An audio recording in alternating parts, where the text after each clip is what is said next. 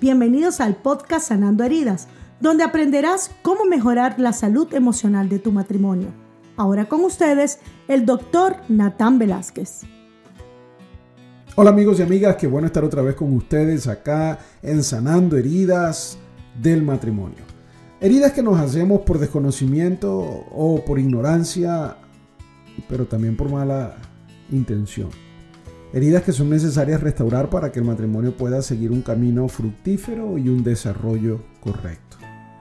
Heridas que son consecuencia de la inmadurez, porque para poder tener un matrimonio saludable necesitamos crecer y madurar. Recordemos que en esta primera temporada estamos hablando acerca de temas que tienen que ver con los momentos de crisis. Cuando hay un conflicto, ¿qué tenemos que hacer?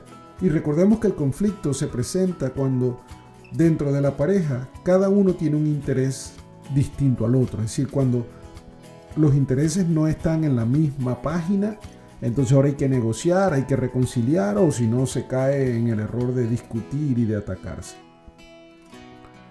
Recuerda que tu pareja no es tu enemigo.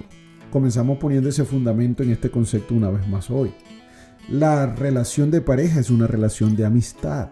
Es una relación donde un hombre y una mujer se escogen mutuamente para poder ser compañeros y estar siempre juntos. El fundamento de esa relación es una buena amistad, la cercanía, la coexistencia.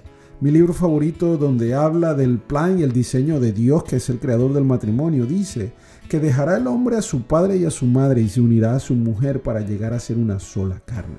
Ese ser una sola carne es un proceso de compenetración, un proceso de desarrollo intencional de una unión emocional, física, espiritual, almática, sí, porque se llega a ser una sola carne tal cual como el diseñador del matrimonio lo estableció. Y el enemigo más grande que hay en una relación de pareja es el distanciamiento. El distanciamiento que es el quiebre de la amistad, la apatía y después termina siendo evidente como un divorcio. Entonces, recordando esos pequeños conceptos, tenemos que entender que trabajamos para que no ocurra el distanciamiento. Alerta, alerta, parejas, esposos y esposas. Cualquier señal o síntoma de distanciamiento ya es una alerta suficiente para que tú te pongas a trabajar, para que tú le pongas atención a la circunstancia y no lo dejes pasar. Porque el pequeño distanciamiento se desarrolla y crece en una gran separación y en un divorcio. Leía hace mucho tiempo un libro precioso que se llama El Hacedor de Paz de un ministerio americano donde ellos presentan que ante los conflictos las personas reaccionan de distintas maneras. Algunas veces con sabiduría y otras veces con total, con total desconocimiento. La idea es que podamos trabajar y programarnos para actuar correctamente. Ellos plantean un diagrama que es como una ladera resbaladiza, que habla acerca de una situación de conflicto donde tú tienes que medir bien tus pasos porque si te vas a un lado derecho o al lado izquierdo, por ser como un precipicio, una ladera donde tú estás parado, te puedes caer, que necesitas estar centrado en el medio, parado, evitando un movimiento en falso. Esa ilustración es para decirte que todo lo que decides hacer en medio de un conflicto es importante, que sea planificado y no solamente sigas tú la reacción natural de tus impulsos, porque seguro te equivocarás. ¿Qué pasa cuando hay un conflicto? Hay tres tipos de reacciones que debemos nosotros considerar y una sola que debemos aceptar como la correcta. Hay dos reacciones que no son debidas. Una es aquellas reacciones que aparentan la paz la otra opción es aquellas reacciones que eliminan la paz porque lo que hacen es atacar a, la, la, persona con la que tenemos el conflicto. Y la tercera opción es trabajar para la paz. Entonces recuerda, no queremos aparentar la paz, queremos que sea cierta. No queremos atacar y eliminar la paz por completo porque eso no tiene sentido. Queremos es trabajar para obtener paz.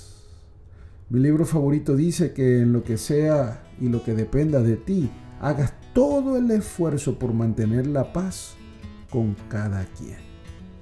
Un principio interesante es que cuando alguien te ofende, y en este caso que estamos hablando de la relación de pareja, si tu cónyuge te ofende o hace algo que a ti te hiere como una ofensa, tu deber es ir a hablar con esa persona inmediatamente. Ve a hablar con tu esposo, ve a hablar con tu esposa. No podemos pretender resolver un conflicto si no lo nombramos, lo identificamos y estamos dispuestos a conversar en amistad. ¿Por qué? Fíjate, algunos que pretenden solo aparentar la paz tienen tres conductas dañinas. La primera opción es negar que hay un problema. Algunos que quieren es solo aparentar la paz niegan que hay un problema. No, aquí no está pasando nada. Se hacen de la vista gorda, no prestan atención a los detalles y a la importancia del caso. Eso no ayuda. Eso lo que hace es permitir que el problema siga creciendo porque no hay ninguna medida para corregirlo. Otra opción que hacen los que quieren aparentar la paz es despojarse de toda responsabilidad, culpar a otra persona y decir, no, yo no tengo ningún problema, el problema lo tiene él, el problema lo tiene ella. Entonces con eso yo me quito el peso de la responsabilidad, pero todavía caigo en la actitud pasiva de no hacer nada para resolver el problema. Si ya no lo estoy ignorando, pero tampoco lo estoy asumiendo como mío, no lo estoy asumiendo como algo importante que yo tengo que hacer, sino que arrojo toda la responsabilidad. No, eres tú que tienes ese problema. A ver qué haces para que te soluciones, para que te mejores, para que te ayudes a ti mismo. Y la tercera reacción equivocada que solo aparenta la paz es el distanciamiento.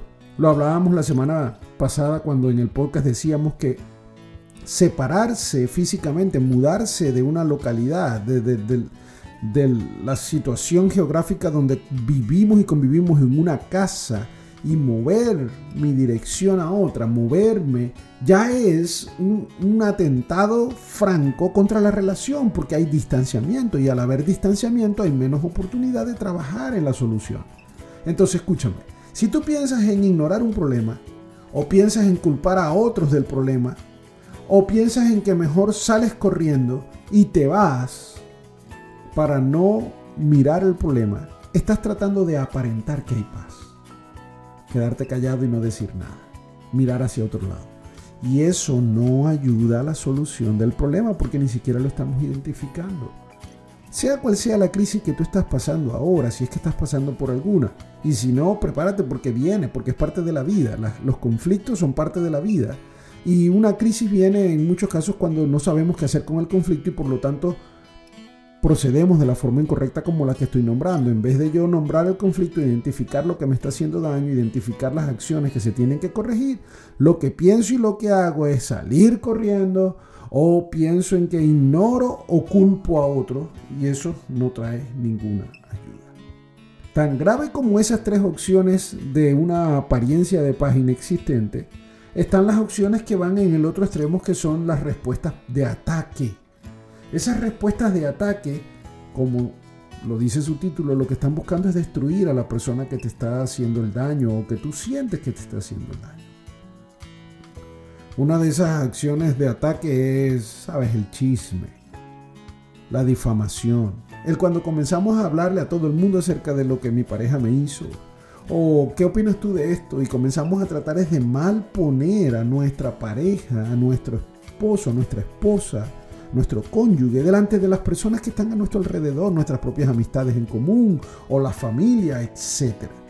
Eso de hablar por la espalda de la persona que es tu cónyuge solamente destruye su reputación, resta respeto y no ayuda a solucionar el problema. Yo creo que a esta altura de tu vida ya tú te has dado cuenta que eso ocurre. No, no lo hagas. No lo hagas mi Biblia favorita, el libro hermoso, e, e, esa palabra de vida que inspira mi vida. Me dice que yo tengo que ir a solas a hablar con la persona que me ofendió. A solas debo ir a hablar con él. El, primer paso siempre para solucionar es intimidad, es amistad. ¿Sabes? Búscate un, un restaurante común donde ustedes disfruten estar, que tenga algún peso emocional para ustedes, que tenga algún significado único y invierte tiempo allí para hablar de las cosas que hay que hablar, pero no hables mal. Por otro lado, deja de discutir, ya lo veíamos en las actitudes que hay que cambiar, en esos hábitos necios.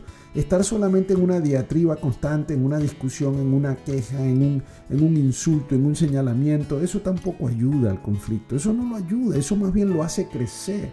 hace crecer hasta el punto que llegue a ser una crisis, porque no todo conflicto es crisis, recuerda, el conflicto es un punto de quiebre, donde creces para bien o te quiebras para mal. Entonces no ataques, deja de estar buscando hablar mal de la persona, deja de estar dándole un tratamiento indebido, injusto, ¿sabes? La apatía, esa es la tercera reacción que tienen algunos frente a la, crisis, al conflicto.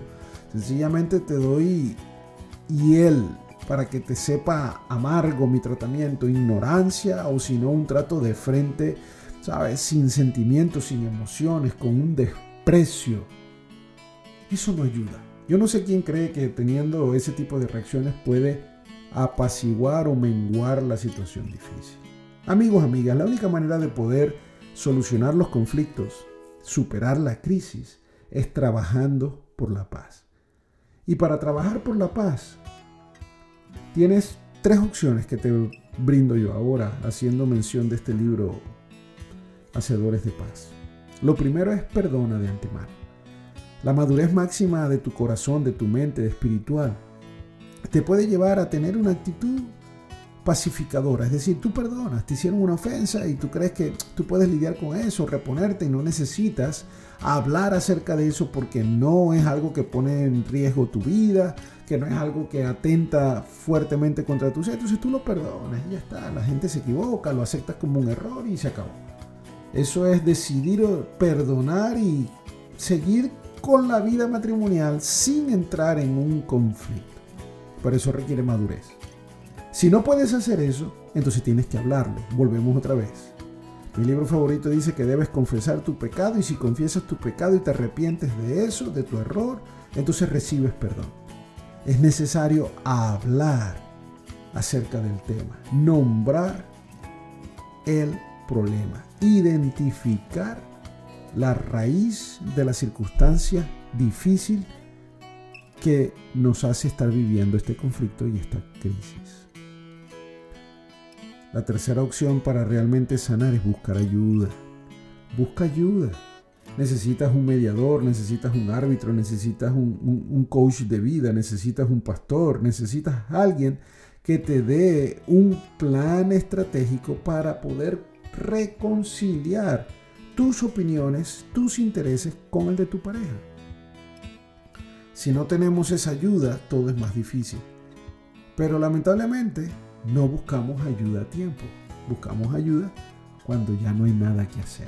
Repito, como consejero, como pastor, como acompañante de la restauración de muchos matrimonios, con tristeza veo que es un gran porcentaje el que llega a conversar conmigo cuando ya tienen decidido separarse o cuando ya tienen decidido hacer lo indebido. Solamente lo hacen como para que no se diga, para que delante de los ojos de la familia o de algunas amistades cercanas digan, bueno, ellos buscaron ayuda. Pero no, ya vienen decididos. La ayuda se busca al inicio, apenas te comienza a oler a humo, tú llamas a los bomberos, tú no esperas que se incendie la casa para llamar a los bomberos. La ayuda se requiere cuando tú sabes que tu madurez no te da toda la capacidad para poder perdonar con tranquilidad, tomar la decisión de perdonar, pasar por alto una ofensa, cuando tu madurez no te da la opción de poder tener conversaciones saludables a sola, en privado, con tu pareja, entonces tienes que buscar un ayudante, tienes que buscar ese árbitro, ese mediador que venga desde afuera a poder ser una autoridad que guía las conversaciones y que guía los procesos. Escúchame, guía las conversaciones y guía los procesos, no determina el contenido de las conversaciones. Porque la reconciliación de nuestros intereses y el llegar a un punto medio de acuerdo es algo que nace de esa amistad que se trabaja en medio de la pareja. Entonces hay que buscar ayuda. Hay que buscar ayuda espiritual porque necesitamos tener paz con nosotros mismos. Porque si no nos amamos a nosotros mismos y no tenemos paz con nosotros mismos y con Dios, no vamos a tener nada que ofrecerle a nadie. No puedes amar a otro si no te amas a ti mismo. No puedes amar correctamente a nadie si primero el amor de Dios no es el que cambia tu corazón y tu mente. Porque sí, yo creo rotundamente que el amor puro, el amor verdadero, es el amor que viene de Dios. Y el amor que viene de Dios, ese compromiso de poder tener fidelidad y perseverar en una relación que hemos escogido, se embellece con las emociones y los sentimientos que también se originan espiritualmente de Dios para tu vida. Así tú puedes darle a tu cónyuge lo que Dios le envía a través de ti, no lo que tú crees que tu cónyuge se merece. Porque siempre hemos dicho que cuando tratamos de dar lo que se merece el cónyuge, imagínate si yo recibiera lo que yo merezco, sería bastante complicada mi vida. Recibimos misericordia y recibimos amor, porque Dios da amor. Entonces, al momento de ver una situación difícil e identificar que hay un conflicto, no podemos aparentar la paz. No podemos atacar para tratar de imponernos. Tenemos que reconciliar. Repito, hago un resumen pequeñito acá. Las acciones que aparentan la paz, que no ayudan para nada y que lo único que hacen es traer conflicto, son negar la realidad, negar el conflicto culpar a la otra persona y tú sentirte que no tienes ningún tipo de participación en el conflicto o distanciarte emocionalmente, físicamente de la persona. Esas tres cosas te pueden dar la impresión de que estás viviendo en paz porque no estás enfrentando el problema, pero no ayudan a solucionarlo, solo aparentan la paz. Las reacciones negativas de ataque, conquista y opresión también tenemos que evitarlas, que son uno, dejar de chismear, dejar de estar malponiendo a las personas que tenemos el conflicto a nuestro cónyuge delante de todos los que están, porque aunque pareciera que eso no son golpes físicos, eso también destruye y quizás destruye más. Entonces, detén toda difamación, detén todo litigio, porque pareciera que estás delante de un jurado y tú estás tratando de obtener puntos a tu favor y votos a tu favor. Otra conducta a corregir para no atacar es dejar de pelear constantemente y señalar directamente ya lo que es ese, ese acoso. Y también tenemos que evitar las actitudes de desprecio, las actitudes de rechazo. Eso es ataque, todo eso es violencia, todo eso es ofensiva, todo eso es algo que destruye. Necesitamos entonces tener son conductas que generan una solución y esas, generan una solución verdadera porque nacen de un corazón humilde. Recuerda, las tres opciones correctas son perdonar de antemano si tienes la madurez para poder perdonar la ofensa, entonces ahí se soluciona ya el conflicto porque tú perdonaste la ofensa. Segundo, hablar con la persona que está involucrada en esta diatriba, en este conflicto, porque solo conversando se soluciona. Y tercero, buscando ayuda. Si después de que yo trato de hablar por mi propia cuenta no logramos conciliar, necesitamos buscar una ayuda de afuera, una ayuda capacitada que pueda traer luz al proceso, que pueda ayudar. Quiero decir algo importante.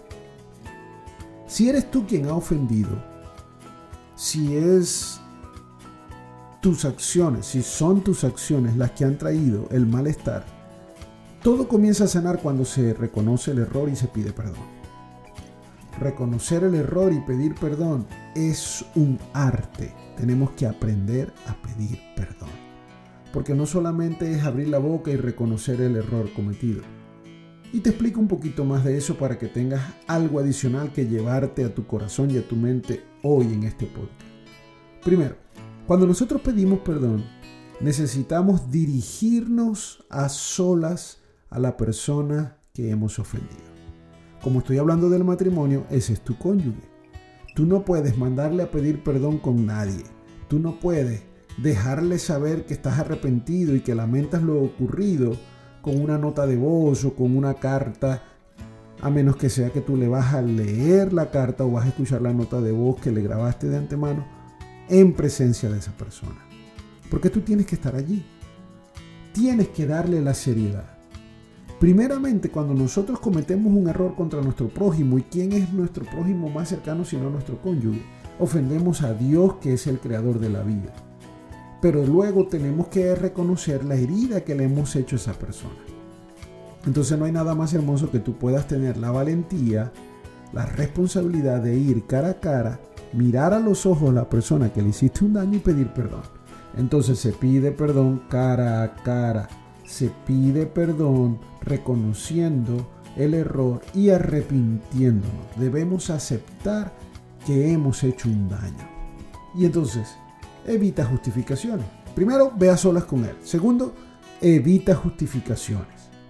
Es terrible cuando alguien pide perdón, pero comienza a decir, sí, pero yo no quise hacer eso, pero lo que pasó fue, bueno, sé que te hice daño, pero déjame explicarte. No, no, no, no, no peros, no sí. Lamento lo que hice, sé que te ofendí, sé que te, te hirió. Estoy totalmente arrepentido. Punto. Silencio. Déjelo así. Deje que la otra persona pueda procesar tus palabras. Pero si tú tratas de explicar, aunque haya explicaciones, nunca justifican la ofensa. Porque las explicaciones que tú podrás dar tratan de, hacer entender que tú no tenías mala intención quizás, pero no cambian la ofensa. Entonces pareciera ser que en vez de hacer entender lo que estamos tratando es quitarle responsabilidad y peso a las circunstancias. Por eso nunca agregues un sí, pero, una justificación, una aclaratoria. Tercero, tienes que admitir de manera específica. Las confesiones genéricas hacen sentir a la, a la parte ofendida que tú no tienes idea de qué fue lo que hiciste. Bueno, perdóname por cualquier cosa que te haya hecho. Lo lamento, lamento todo si algo que hice te afectó, perdóname. Si en algo te he ofendido, perdóname. Lamento que tú te sientas ofendido. Entonces fíjate, no es que yo te ofendí, es que tú te sientes ofendido. Todas esas cosas tenemos que evitar. La confesión tiene que venir con un detalle. Mira, perdóname porque cuando dije esto, te insulté. Ya está, te falté el respeto. Punto una confesión de una ofensa genérica no sirve para nada. Cuarto, tienes que aceptar las consecuencias. Cuando tú has hecho daño, tienes que aceptar que la persona afectada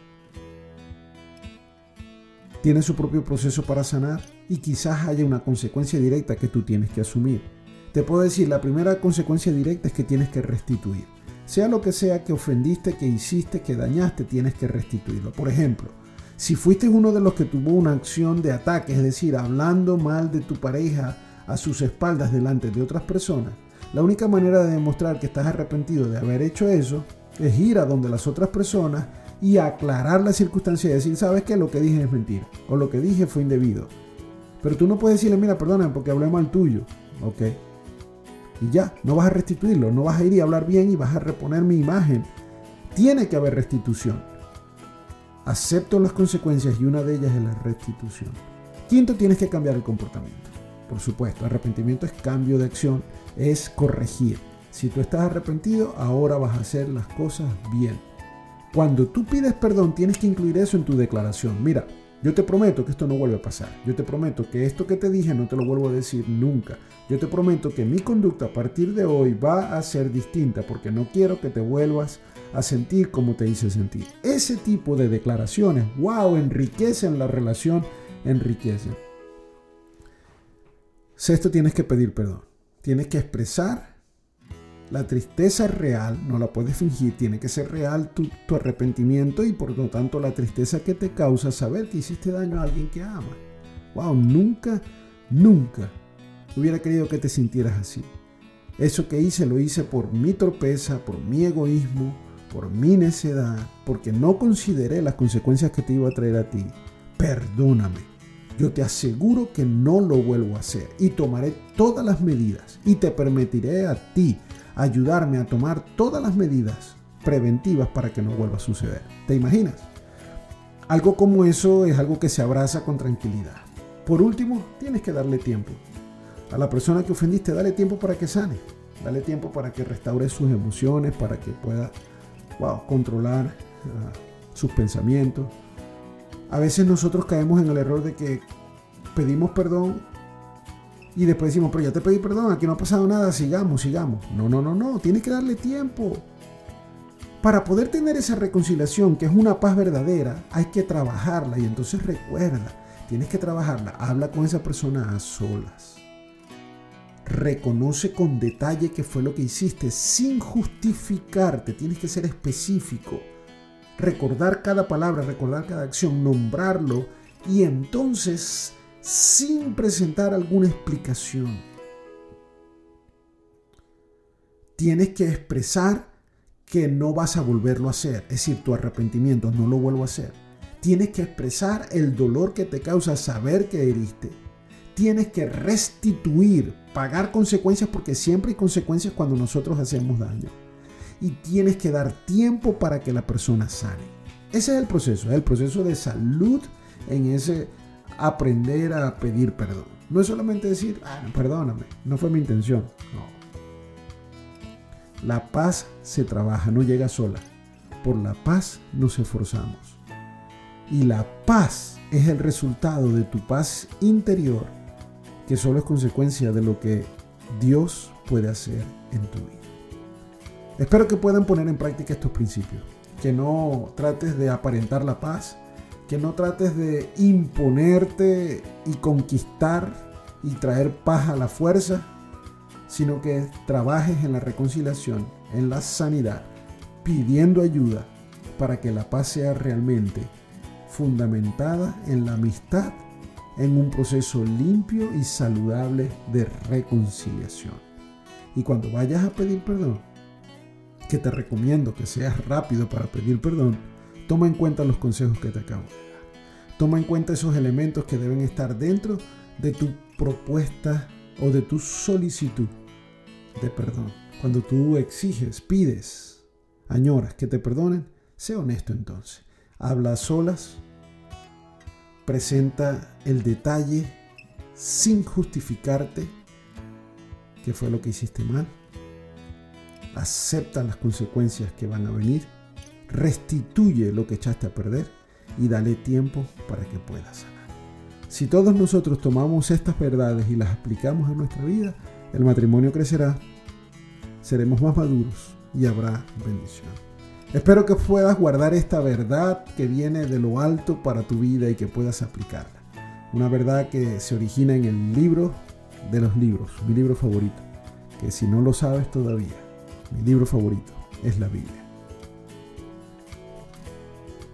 Gracias por compartir con nosotros y recuerda, nada cambia si tú no cambias. Te esperamos en el próximo episodio.